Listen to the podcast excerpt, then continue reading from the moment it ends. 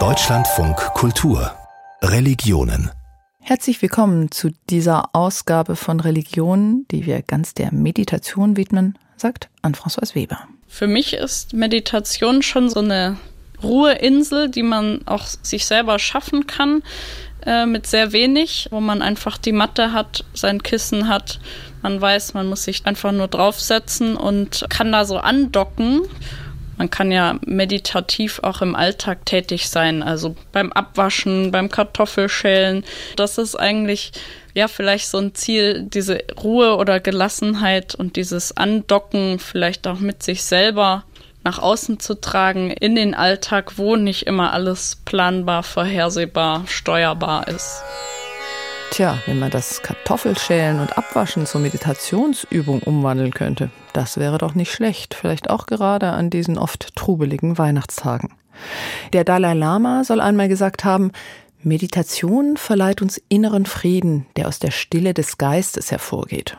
Inneren Frieden, den wünschen sich in den westlichen Zivilisationen viele, die sich getrieben fühlen von der Arbeit, von den Ansprüchen ihrer Umwelt, vom Drang zur Selbstoptimierung quasi auf Knopfdruck diesen inneren Frieden hervorrufen zu können. Das erhoffen sich manche von der Meditation. Allerdings scheint auch die nicht ohne Übung und Praxis zu funktionieren. Wie machbar ist das? Unsere Autorin hat nachgefragt und sich mit Meditierenden vieler religiöser und nicht religiöser Couleur getroffen. Und natürlich auch selbst meditiert und dabei Erstaunliches entdeckt. Wir wiederholen hier ein Feature von Maria Riederer. Mantras, Sutras und Kartoffelschälen. Meditation mit und ohne Religion. Namyo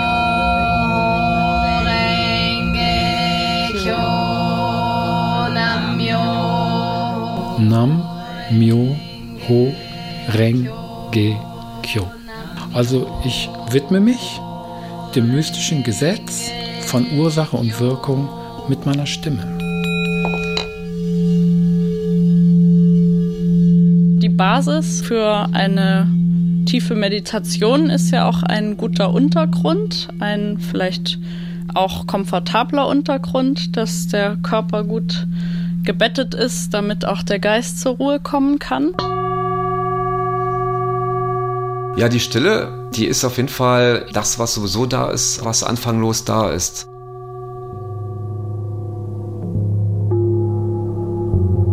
Das Glück ist ein Schmetterling, sagte der Meister. Jag ihm nach und er entwischt dir. Setz dich hin und er lässt sich auf deiner Schulter nieder. Was soll ich also tun, um das Glück zu erlangen? fragte der Schüler. Du könntest versuchen, dich ganz ruhig hinzusetzen, falls du es wagst. Anthony de Mello, Jesuit, Psychotherapeut und Schriftsteller.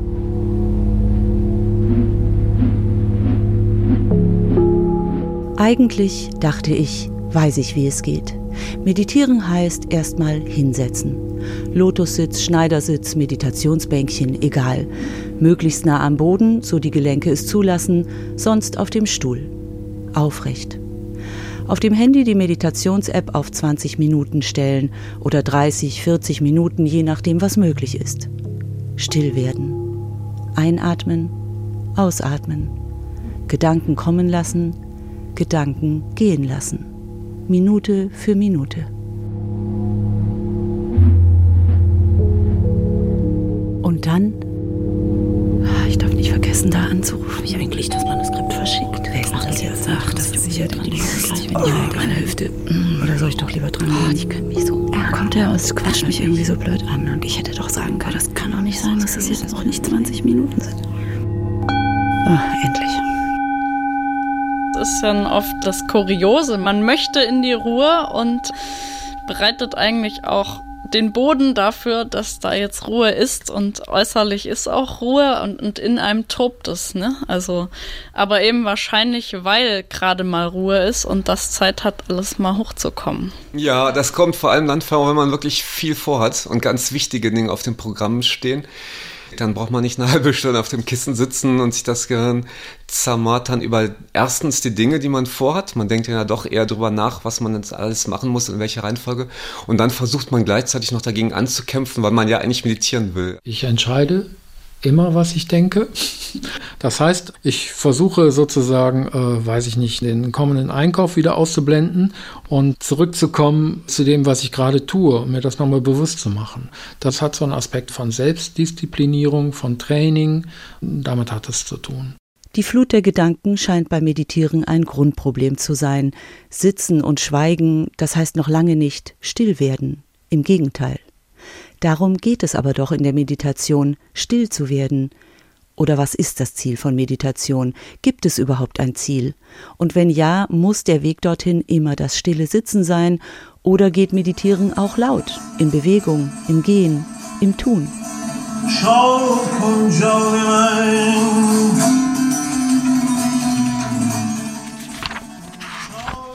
Ein Blick ins Wörterbuch bringt erste wichtige Erkenntnisse. Das Wort Meditation hat zum Beispiel sprachwissenschaftlich nichts mit dem Wort Medium, also Mitte, zu tun. Diese Herleitung würde naheliegen, denn man sucht ja, so heißt es oft, die eigene Mitte. Etymologisch betrachtet kommt Meditieren von dem lateinischen Verb meditari, was so viel bedeutet wie nachdenken, nachsinnen, aber auch ganz praktisch sich vorbereiten, etwas einüben. Das klingt nach einer aktiven Handlung. Interessant ist aber, das Verb meditari ist ein sogenanntes Deponens, das heißt, es hat eine passive grammatikalische Form, aber eine aktive Bedeutung. Im Deutschen grob vergleichbar mit sich waschen oder sich freuen. Ich tue etwas, was ich mir selbst zukommen lasse. Könnte das Meditieren also eine Art Mischwesen zwischen aktiv und passiv sein, zwischen Handeln und Geschehen lassen? Eine oft zu lesende, sehr freie Deutung lautet zum Beispiel, Meditation sei zur Mitte hin gegangen werden. Da mir das passive Sitzen mit meinem hyperaktiven Gehirn so schwer fällt, suche ich zunächst einmal aktiv nach Hilfsmitteln. Ich bewege mich, und zwar in einen Kölner Laden für Meditationsbedarf. Dort arbeitet Helena Himmelsbach. Sie ist außerdem Asienwissenschaftlerin und Ayurveda-Therapeutin. Wir befinden uns hier im Laden Welcome Kaufen und Helfen in der Bismarckstraße im belgischen Viertel Kölns. Yoga und Meditationsbedarf, so steht es draußen über dem Schaufenster. Das heißt wohl, dass wer sich versenken will, etwas braucht, um dahin zu gelangen, ein Werkzeug oder mehrere. Ich hoffe, meditieren geht auch ohne Yoga, denn auf Yoga habe ich keine Lust. Obwohl ich immer mehr den Eindruck habe, dass viele Menschen, die meditieren, auch Yoga machen und umgekehrt. Helena Himmelsbach bestätigt das. Inzwischen haben wir zum Beispiel ganz viele Lehrbücher für Yogalehrerausbildungen da. Also häufig wird in den yogischen Schriften oder in den altindischen Schriften zum Beispiel jetzt erwähnt, dass Yoga eine Vorbereitung des Körpers auf die Meditation, die dann wieder eine Übung des Geistes ist, darstellt. Ob mit oder ohne Yoga, zum Meditieren braucht es einen guten und bewussten Kontakt zum Boden. Ja, da haben wir hier verschiedene Sitzkissen. Da drüben haben wir noch äh, Sabutons. Das sind dann nochmal Unterlagen für unter das Kissen. Das Wichtigste ist einfach, dass man gut sitzt, dass man gut atmen kann, dass man aufrecht ist, mit verschiedenen Handhaltungen. Und ja, das sind hier einige Varianten. Der Kölner Laden ist aus einem Hilfsprojekt für tibetische Kinder hervorgegangen und der tibetische Buddhismus prägt auch die Auslagen. Es ist ein Laden voller Farben, Klänge und Düfte. Taschen, Decken, Kleidung, Räucherstäbchen, Buddha und andere Figuren, Bücher und CDs und natürlich Klangschalen in allen Größen und Formen. Die klassische Verwendung einer Klangschale bei der Meditation ist ein Anfangs- und ein Schlussgong. Es gibt natürlich auch Varianten, zum Beispiel auch im Zen-Buddhismus, aber das sind dann eher wieder so Art Glocken, zum Beispiel die koreanischen Tempelglocken, die dann auch zum Rezitieren des Sutras oder des Mantras verwendet werden. Auch andere Klangkörper und Instrumente sind hier zu finden. Der Inhaber des Ladens, Jörg Arnold, spielt einige von ihnen an.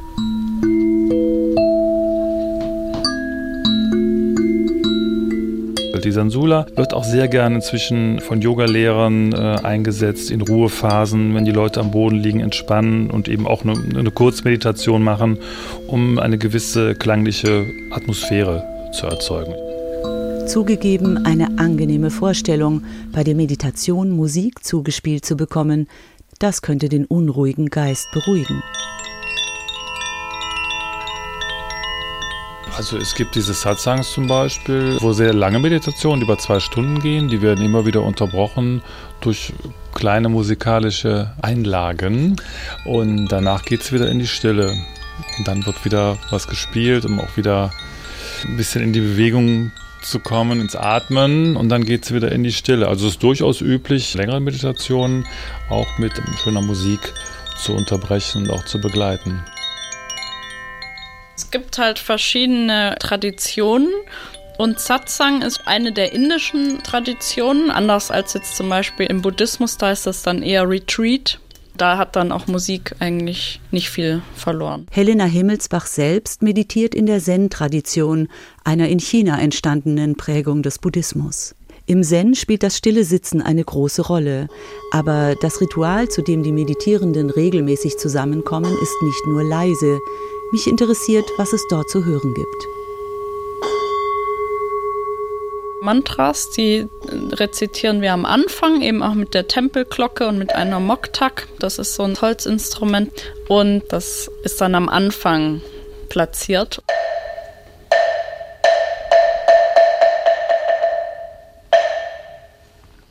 Mantras und Sutras, das sind buddhistische und hinduistische Lehrtexte und Sprüche, die gelesen, rezitiert, verinnerlicht werden.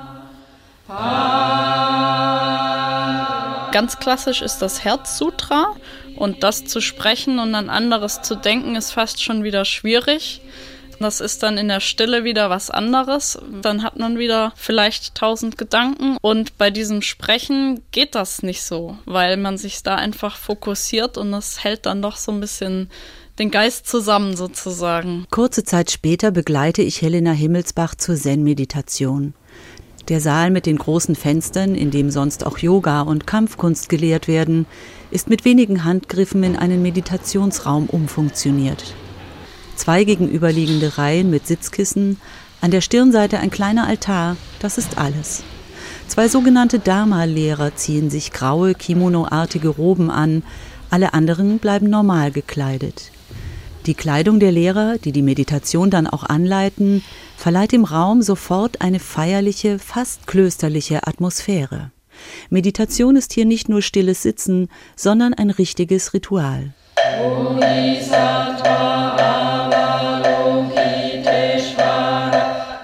Bodhisattva Avalokiteshvara erkennt in der Übung der Prajna Paramita, dass alle fünf Skandhas leer sind und überwindet so alles Leiden. Und dann wird halt aufgezählt, Form ist nicht verschieden von Leerheit, Leerheit ist nicht verschieden von Form, Form ist Leerheit, Leerheit ist Form.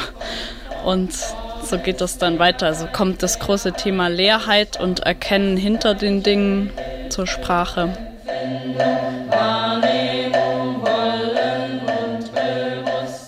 Form ist Leerheit, Leerheit ist Form. Hinter diesem Kernsatz des Herzsutras steht eine große Philosophie, für die es jahrelanges Studium braucht. Es ist sehr verkürzt die Idee von der Auflösung des subjektiv wahrgenommenen Ichs und von der Verbundenheit aller Dinge und Wesen. Neben dem Studium dient die Meditation dazu, diese Philosophie wirklich zu erfassen, sie gleichsam einzuatmen.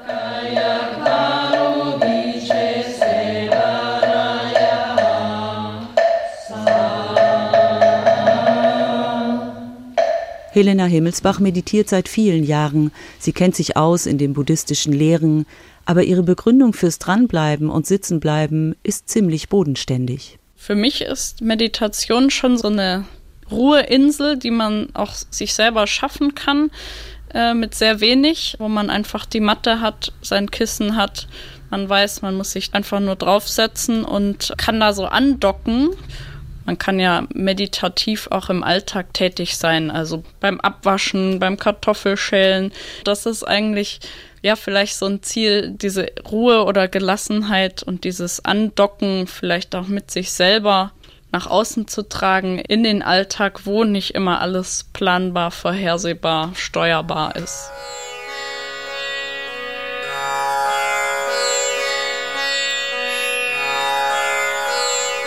Durch das Wiederholen eines Mantras oder das gemeinsame Rezitieren wird praktisch eine Synchronisierung der verschiedenen Gehirnarealen eingeleitet oder ausgelöst oder verstärkt, die man im MRT als Gammawellenkohärenz sehen kann. Also verschiedene Gehirnbereiche werden miteinander verbunden.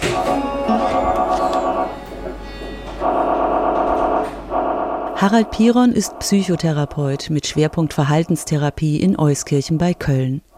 Er meditiert nicht nur selbst seit vielen Jahren, sondern er beschäftigt sich auch mit den neurobiologischen Auswirkungen von Meditation. Vor allem, weil man ja auch beim lauten Rezitieren oder Singen auch den Körper als Klangkörper nutzt. Man spürt die Vibration des Singens im Körper und hat dadurch den Vorteil, dass man nicht mehr nur im Kopf ist, sondern im ganzen Körper. Nicht nur im Kopf. Das klingt gut. Und dadurch kommt man vielleicht schneller aus dem Gedankenmodus raus, als wenn man erstmal still meditiert. Das Zügeln der Gedankenflut ist aber nicht der einzige Vorteil der klingenden Meditation. Über eine gewisse Zeit wirkt das auch rhythmisierend und harmonisierend auf das Gehirn. Dass die verschiedenen Gehirnbereiche, die für Verstand und Gefühl und Körper sprechen und Intuition vor allem auch zusammenkommen, dass die besser vernetzt werden. Also unabhängig von dem Inhalt wirkt die Wiederholung von Worten auf das Gehirn in der Weise, dass Theta-Wellen mehr und mehr werden und die Stresswellen, die Beta-Wellen abnehmen. Theta-Wellen entstehen im Gehirn, wenn der Stress abgebaut ist und ein tiefes und waches Erleben unbewusster Zustände einsetzt. Erforscht wurde das zum Beispiel an der University of Wisconsin-Madison, unter anderem auf Anregung des Dalai Lama, bei buddhistischen Mönchen, die seit vielen Jahren meditieren. Wer nicht mönchisch lebt, aber regelmäßig meditiert, auch im Stillen, kann laut diesen Forschungen nach einiger Zeit auch Veränderungen im Bewusstsein erleben. Er hat das Gefühl, dass er mit etwas äh, Essentiellerem in Kontakt kommt, mit etwas Tieferem in ihm, was vielleicht schon lange darauf wartete, mal auch zum Zuge zu kommen. Auch die Beweglichkeit der Nervenzellen soll durch regelmäßiges Meditieren bis ins Alter erhalten bleiben. Und es gibt auch Emotionen, die durch Meditation abgebaut werden. Also man sieht das auch neuronal tatsächlich an einem Abbau oder an einer Rückbildung von Nervenzellen im rechten Amygdala-Kern. Der steht also für negative Emotionen wie zum Beispiel äh, Angst, äh, Hass, Ärger, Missgunst, Neid oder Eifersucht. Und dieser Bereich wird kleiner, der schrumpft also durch die zunehmende Meditationserfahrung, was man vor allem bei langjährigen Meditierenden feststellt.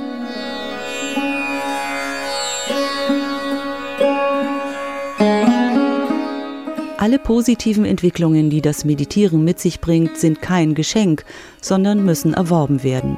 Durch Disziplin und Ausdauer. Das klingt nach Sport und so ähnlich ist es auch.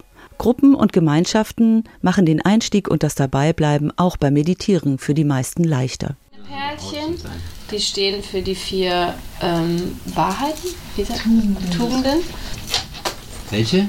Die kleinen. Die vier kleinen. Du hast auch kleine. Ein Abend in einem kleinen WG-Zimmer in Köln. Wir sitzen zu viert auf dem Boden zwischen Bett und Kommode, die gleichzeitig der Altar ist. Gastgeberin ist Hanna Jünger, eine junge Frau aus meiner Familie, Requisiteurin beim Film und seit zwei Jahren Mitglied der Soka Gakkai International. Die Mitglieder dieser Gemeinschaft verabreden und treffen sich oft in ihren Privaträumen, egal ob diese groß oder klein sind. Ich bin zum ersten Mal dabei. Also wenn wir chanten, dann öffnen wir den Butsudan, den Schrank, in dem der Gohonson drin hängt. Also die Papierrolle, die Schrift ist der Gohonson. Und genau, wir öffnen den, wir haben rechts und links Licht, eben Kerzen, nehmen die Kette äh, in so einer Unendlichform in unsere Hände. Die Hände so flach aneinander gelegt. Genau, dann chanten wir eben Namyo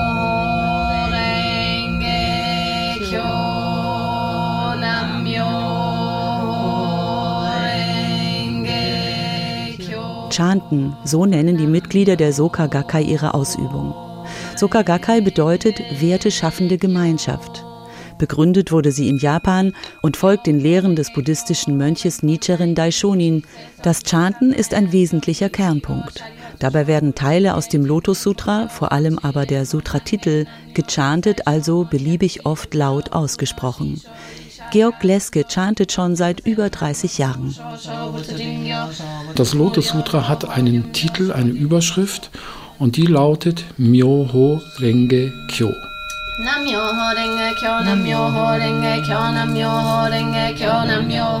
Und Nam davor gesetzt heißt, ich widme mich, ich werde eins damit.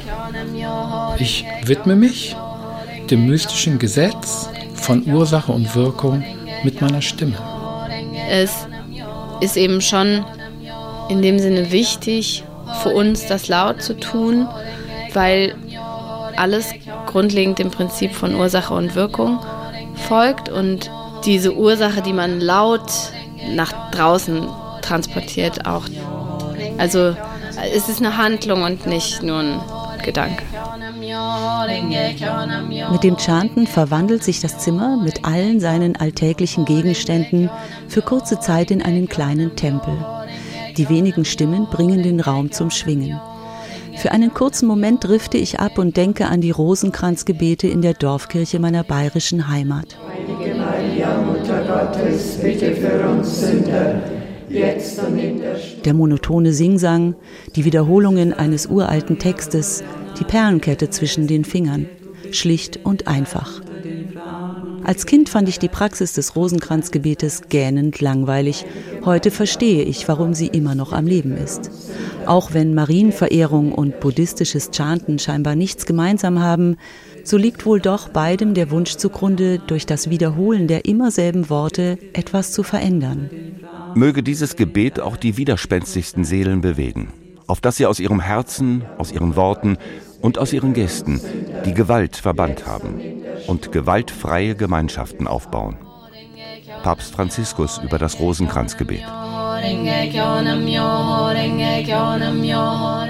Den Wunsch, durch das Chanten eines Sutras Frieden zu stiften, haben auch die Buddhisten. Es geht immer um eine Veränderung oder eine Verwandlung.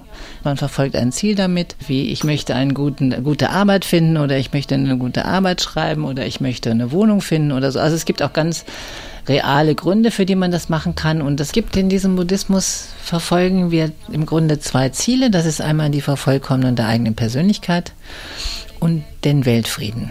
Es ist schon ein erster Schritt, etwas nach außen zu bringen. Gabi Wester chantet seit 37 Jahren, manchmal zwei Stunden am Stück. Ihre erste Erfahrung mit dem Chanten war eine Erfolgsgeschichte und hat sie nicht mehr losgelassen. Ich habe das damals in einer Situation angefangen, die für mich nicht zu bewältigen war. Ich habe Sport studiert damals und ich musste eine Examenslehrprobe machen und ich musste eine Stunde lang trommeln und äh, reden gleichzeitig und das konnte ich nicht. Und dann bin ich einmal durchgefallen und dann hat mir jemand gesagt, wenn ich dieses Mantra rezitiere oder wenn ich Namyoho Renge Kyo chante, dann werde ich das auf jeden Fall schaffen. Und weil ich verzweifelt war, habe ich das gemacht. Und tatsächlich, ich habe eine Stunde lang gechantet und dann konnte ich das. Als ich mit dieser buddhistischen Ausübung anfing, da war ich ein junger Mann und vor allem mein größtes Problem war, kein klares Ziel zu erkennen. Ich wusste nicht, was ich machen soll. Und das erste Ziel, für das ich praktiziert habe, war herauszufinden, was ich will. Und zu meiner großen Freude habe ich eine klare Antwort bekommen. Das hat mich begeistert. Also ganz am Anfang war ich vor allem davon überrascht, dass es funktioniert hat.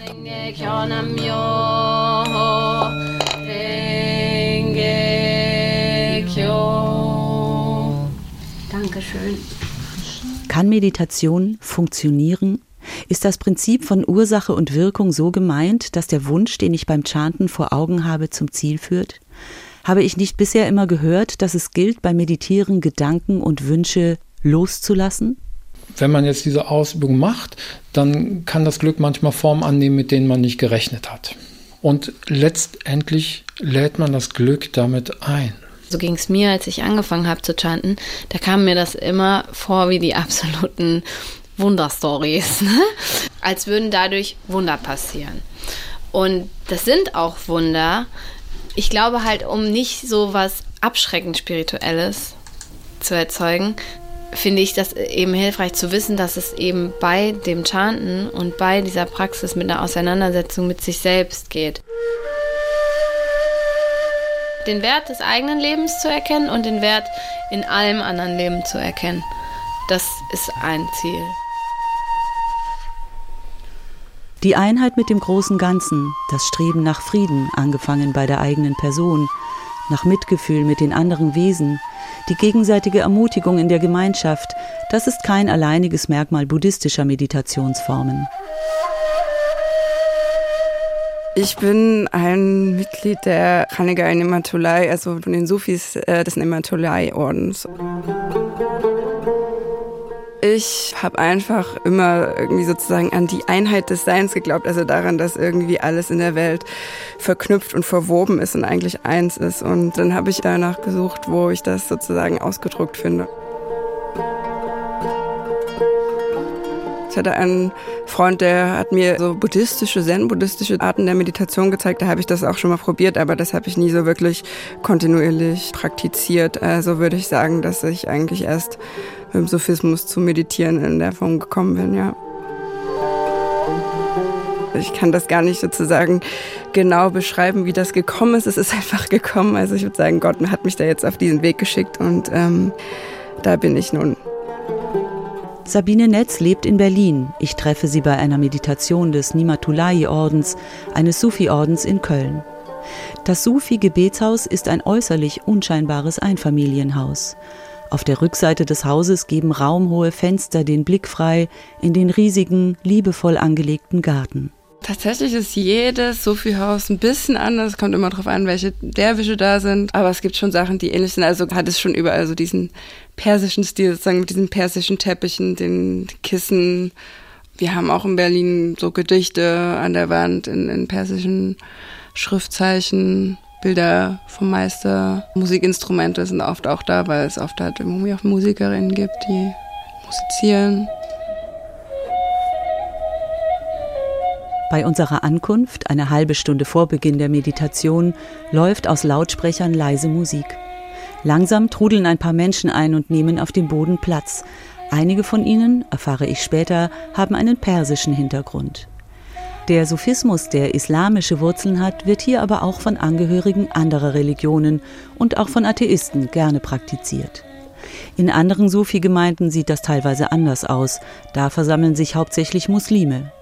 Im Nimatulai-Orden, meint Sabine Netz, stehe die Religion, also der Islam, eher im Hintergrund. Also es gibt natürlich auch Muslime, Christen, gibt viele Yogis, auch bei uns interessanterweise, die das praktizieren. Also es gibt alle möglichen Glaubensrichtungen oder Religionen und an sich der Islam oder Religion spielt nicht so eine Rolle. Also der alte Meister hat mal zu einem Interviewpartner gesagt, naja, wenn Sie irgendwie religiöse Fragen haben, dann müssen Sie in die Kirche gehen oder in die Moschee. Ich kann Ihnen dazu leider nichts sagen.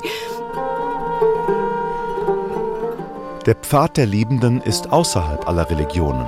Die Kirche und der Zustand der Liebenden ist Gott. Rumi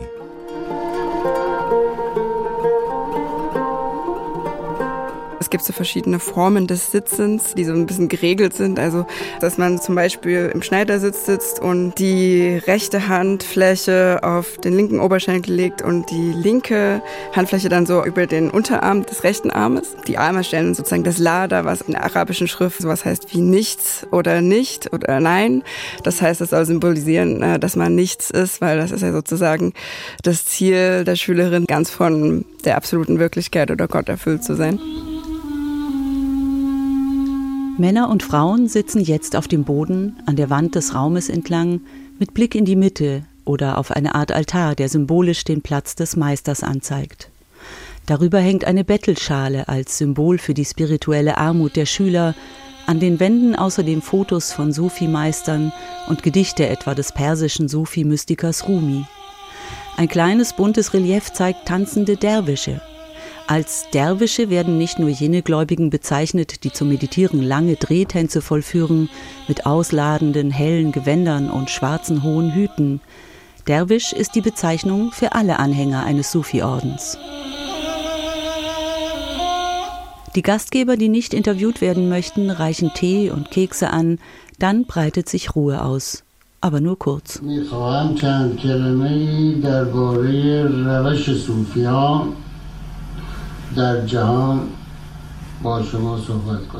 Dann ist es meist so, dass ganz am Anfang so eine kleine Rede eingespielt wird von dem alten Sufi-Meister.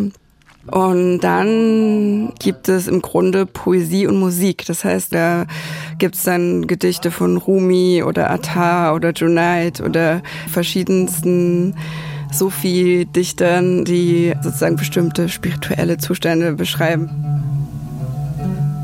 Divani Nurbash. Don't go. Don't go anywhere other than the path of God. With the pain of love, don't approach anyone other than the knower of pain. Inzwischen ist es draußen finster geworden. Da die Innenräume kaum beleuchtet sind, sitzen wir fast im Dunkeln. Immer lebhafter wird die Musik, immer bewegter auch die Derwische. Sie stehen nicht auf, tanzen auch nicht, aber einige bewegen den Oberkörper im Rhythmus der Musik, fangen sogar an zu klatschen oder mitzusingen.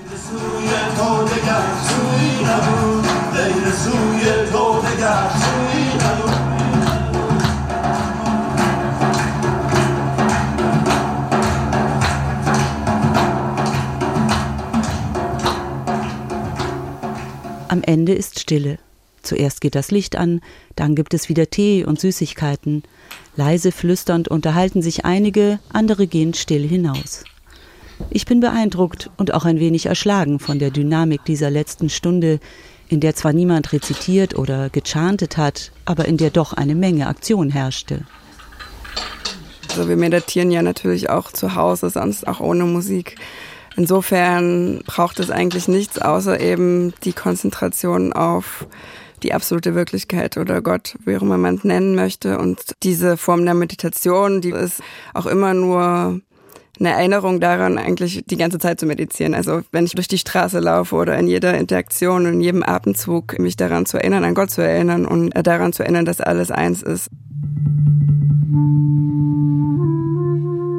Es gibt so eine Analogie, dass sozusagen jedes Individuum wie eine Welle ist auf dem Ozean und die ganze Zeit sich vorstellt, eine Welle zu sein. Dabei ist ja eine Welle, wie wir alle wissen, nur was, was kommt und geht. Und das Ziel sozusagen von den Sophies ist, aus diesem Wellenbewusstsein in das Bewusstsein zu kommen, dass man eigentlich der Ozean ist, beziehungsweise das Wasser, weil das Wasser ist in dem Fall eine Analogie für Gott oder die absolute Wirklichkeit.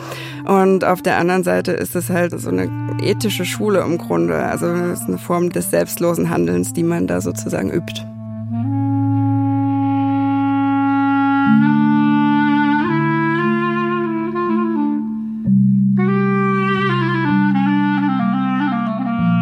Das kommt mir bekannt vor. Die Verbundenheit mit dem großen Ganzen, mit den Mitmenschen und allen Wesen, das suchen auch Buddhisten in der Meditation. Auch im Judentum finden sich Parallelen, zum Beispiel in Praktiken der mystischen Kabbalah-Tradition. So hat vor über 700 Jahren der sephardische Rabbiner Abraham Abulafia Atemübungen und die Konzentration auf den Körper gelehrt. Neuere jüdische Bewegungen bringen die alten Gebete der Torah mit Achtsamkeitsübungen und Yoga zusammen. Ist es also für mich als Christin letztlich egal, mit wem ich meditiere, oder für einen Atheisten, der nicht an etwas Göttliches glaubt? Ich denke, für den Atheisten, der jetzt mit Gott nicht so viel anfangen kann, ist es die Einheit mit dem Leben oder die Einheit mit allen Lebewesen, das Essentielle, was uns alle verbindet. Da ist der Atem erstmal das Symbol dafür, das Symbol schlechthin, weil wir ja alle die gleiche Luft atmen, in der gleichen Atmosphäre leben um die Erde herum. Und ob wir es wollen oder nicht, wir atmen mit den Menschen, auch die, die wir nicht so gerne haben, auch dieselbe Luft. Wir sind alle miteinander verbunden. Und diese Einheitserfahrung macht auch jeder, ob er jetzt gläubig ist oder nicht. Man kann auch sagen, ja, die Atmung ist die gleiche, ob man jetzt buddhistisch meditiert oder christlich. Die Atmung ist jenseits von Religion und die Atmung führt einen ganz sicher auf jeden Fall zu diesem Seinszustand der Einheit hin. Harald Piron arbeitet als Verhaltenstherapeut auch mit Meditations- und Achtsamkeitsübungen. Achtsamkeit, eine Vokabel, die so inflationär benutzt wird, dass ich mir ihre Bedeutung erst wieder klar machen muss. Es geht um bewusste Wahrnehmung, um Aufmerksamkeit und Präsenz im Inneren und nach außen. Die Patienten werden angeleitet zu beobachten, was sie und wie sie erleben, fühlen oder handeln. Und in diesem Raum des Bewusstseins können sie die Gedanken beobachten, wie sie kommen, wie sie gehen und dadurch die Erfahrung machen, dass sie den Gedanken nicht ausgeliefert sind. Es gibt auch Hilfen, wie zum Beispiel das innere Kopfkino besuchen, dass sie sich vorstellen, in ihrem eigenen Kopfkino Platz zu nehmen Und wenn dann die Gedanken in Übergröße erscheinen auf der Leinwand, kann man sie instruieren, in eine weitere Sitzreihe nach hinten Platz zu nehmen, weiter nach hinten zu gehen und dann haben sie einen größeren Abstand zur Leinwand. Und vielleicht geht der Film dann auch in eine andere Richtung, dass dann mehr positive Filme entstehen. Und später brauchen sie dann die Bilder nicht mehr. Dann hilft einfach die Atmung, die Achtsamkeitsatmung oder konzentrative Atmung. Du kannst nicht verhindern, dass ein Vogelschwarm über deinen Kopf hinwegfliegt. Aber du kannst verhindern, dass er in deinen Haaren nistet. Martin Luther.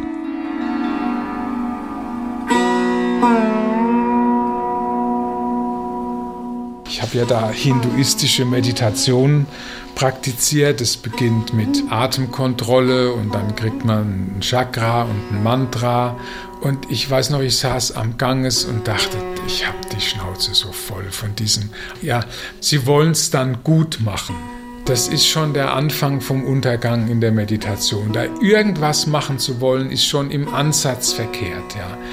Also sie müssen geschehen lassen, was geschieht und ihre Unruhe oder ihre Langeweile oder ihre Angst, wenn sich das öffnet auf Gott hin, dann öffnet sich es auf Gott hin. Aber machen können sie gar nichts. Ich schenk mal Tee nach. Ich sollte mehr trinken und weniger reden. Der Jesuitenpater Bertram Dickerhof hat eine große Kanne grünen Tee gekocht. Wir sitzen in seiner Küche im Ashram Jesu einer, wie sie sich selbst nennt, christlichen Lebensschule in einer alten Mühle nahe Limburg. Kern dieser Lebensschule ist die Meditation. Bertram Dickerhof berichtet von einem Bekehrungserlebnis in Indien. Als junger Mann besuchte er dort einen Ashram mitten in der Einöde. Es gab wenig Struktur. Ich war mir weitgehend selbst überlassen. Es gab natürlich keinen Strom, keine Zeitung, kein Fernsehen, und dann saß ich da ganz oft und habe meditiert. Und da hatte ich so ein Erlebnis, dass ich das Gefühl hatte, dass wie so ein Eisenring um mein Herz sich löst. Und es war natürlich mit großer Freude begleitet. Und dann dachte ich, ah, hier bleibe ich. Ja, das wird jetzt prima. Jetzt äh, lebe ich im Glück hier. Ja, brauche nichts mehr. Aber da war keine Rede davon. Auf die Begeisterung, so erzählt Bertram Dickerhof, folgte die Ernüchterung. Den Glücksmoment festzuhalten, das funktionierte nicht. Also zurück in die nüchterne Realität und zurück in die Meditation. Bis dann eines Tages, also ich, das kann ich immer so schlecht beschreiben, gingen mir die Augen auf, würde das wahrscheinlich in der Bibel heißen, und ich sah, dass die Welt von Gott erfüllt ist. Also alles, also alles. Ja, so war das. Die Welt von Gott erfüllt. Ich muss bei diesen Worten daran denken, wie die Sufis den Menschen als Welle sehen und Gott als Ozean, zu dem die Welle gehört. Das ist einleuchtend, verständlich, greifbar. Aber wie komme ich dahin, dieses Wissen in Erfahrung umzuwandeln? Sie wollen jetzt die Methode wissen, aber es gibt keine Methode. Also ich denke, in diesem Ashram, in dem es ja keine Ablenkung gab, da war einfach nichts. Ja. Also dieses Augen aufgehen und sehen, dass Gott in allem lebt oder dass alles von Gott erfüllt ist. Die Kehrseite ist, auf sich selber zurückgeworfen sein und das auch irgendwie durchleben zu müssen die Dinge so sehen, wie sie sind. Oder, wie es auf einer Postkarte des Ashram steht, verweilen in der Wahrnehmung dessen, was ich von mir hier und jetzt merke. Achtsam, gelassen, liebevoll. Das ist der Weg der Meditation im Ashram Jesu. Das klingt einfach, ist aber schwer. Hier gibt es keine Rezitation, keinen Gesang, keine zugespielte Musik, nur eine Klangschale am Anfang und am Ende der Meditation. Wer im Ashram Jesu einen Kurs mitmacht oder einen sogenannten Ashram-Tag besucht, meditiert in der Regel viermal am Tag 45 Minuten im Sitzen. Zunächst wird die Aufmerksamkeit, für Anfänger auch angeleitet, auf den Körper gerichtet, auf die Beine, Arme, den Rücken und auf den ein- und ausströmenden Atem. Dann sind die Meditierenden angehalten, einfach und in Stille zu beobachten, was passiert. 45 Minuten sitzen, das ist körperlich kein großes Problem für mich. Ich sitze bequem auf einem Meditationshocker, nichts tut weh. Aber die Gedanken haben hier wieder leichtes Spiel. Nichts hindert sie daran, die Regie zu übernehmen. Es sei denn, ich nehme den Platz im Gedankenkino ein, nehme das, was kommt, wahr, ohne daran zu kleben, ohne zu analysieren, ohne mich auf innere Gespräche einzulassen und komme immer wieder zurück in die Gegenwart, in den Atem. Diese Methode hat buddhistische Wurzeln und heißt Vipassana-Meditation. Trotzdem ist der Ashram Jesu ein christlicher Ort. In der Mitte des großen Meditationsraumes unter dem Dach liegt ein Kreuz, daneben eine Schale mit Weihrauch.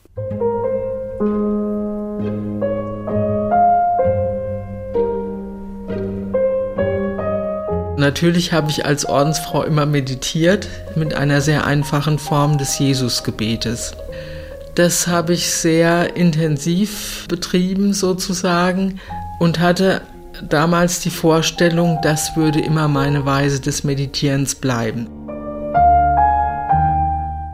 Die Ordensschwester Petra Maria Hotum bewohnt und leitet den Ashram Jesu zusammen mit Bertram Dickerhof.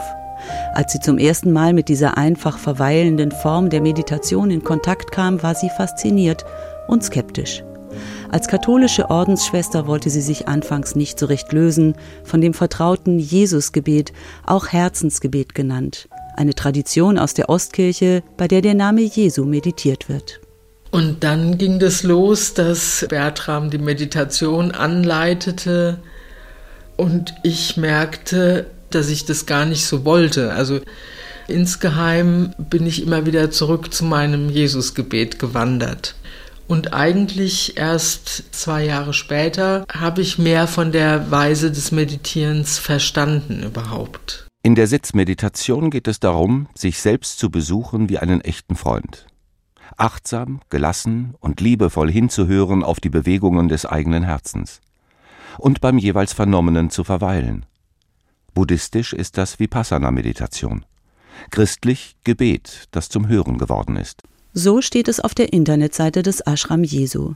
Die buddhistische Meditationspraxis dient einem tieferen Verständnis des christlichen Gebetes. Also Jesus hat für uns schon eine zentrale Bedeutung, aber eben nicht in dem Sinne, dass ich möglichst oft ihn ansprechen oder seinen Namen aussprechen muss, sondern dass Jesus ein Hörender war, dass er auf den Willen des Vaters gehört hat und den getan hat.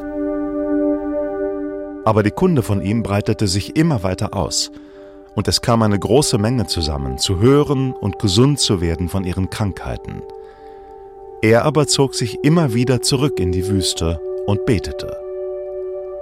Aus dem Lukasevangelium. Und das ist das, was wir hier üben, hören.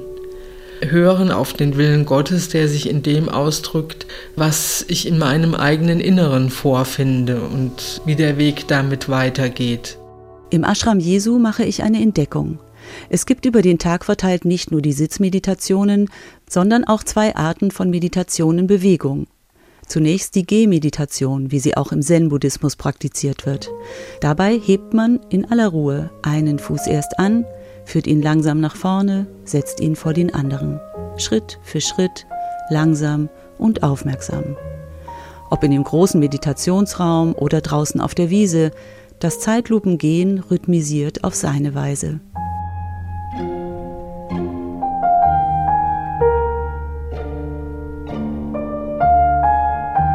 Und dann die aktivste Form der Meditation, die Arbeit, das Tun. Die Teilnehmer kochen mit, spülen, putzen, also alles wird untereinander aufgeteilt.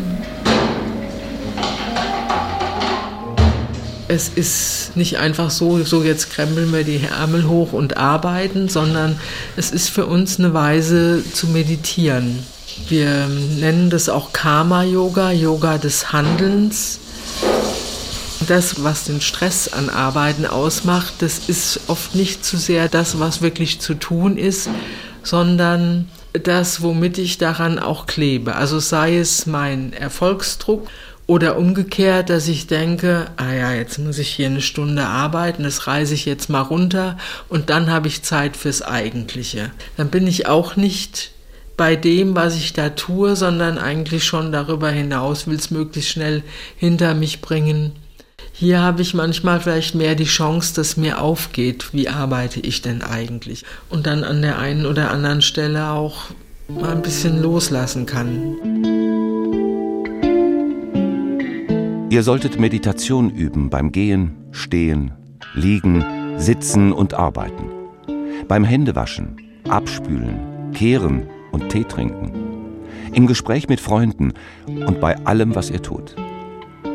Wenn ihr abwascht, denkt ihr vielleicht an den Tee danach und versucht es so schnell wie möglich hinter euch zu bringen, damit ihr euch setzen und Tee trinken könnt.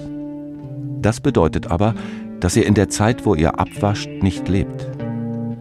Wenn ihr abwascht, muss der Abwasch das Wichtigste in eurem Leben sein. Und wenn ihr Tee trinkt, dann muss das Tee trinken das Wichtigste auf der Welt sein. So formuliert es der vietnamesische Mönch und Schriftsteller Thich Nhat Hanh. Beim Abwaschen nur abwaschen, beim Tee trinken nur Tee trinken, beim Sitzen nur sitzen. Ob im Schweigen, mit Chanten oder Rezitieren, im Gehen oder Handeln, ich ahne, dass die Suche nach der passenden Form der Meditation eine Suche nach dem Prinzip von Versuch und Irrtum ist, aber auch eine Frage der Disziplin. Egal in welcher Religion oder Philosophie ich nach Meditationsformen suche, es gilt offenbar für alle die alte Weisheit, der Weg ist das Ziel. Das heißt, auch wenn Erfolgs- und Wundergeschichten oder spirituelle Erfüllung auf sich warten lassen, trotzdem weitermachen. Vielleicht so wie Hilde Dumin es in einem ihrer Gedichte ins Bild gebracht hat. Nicht müde werden, sondern dem Wunder leise wie einem Vogel die Hand hinhalten.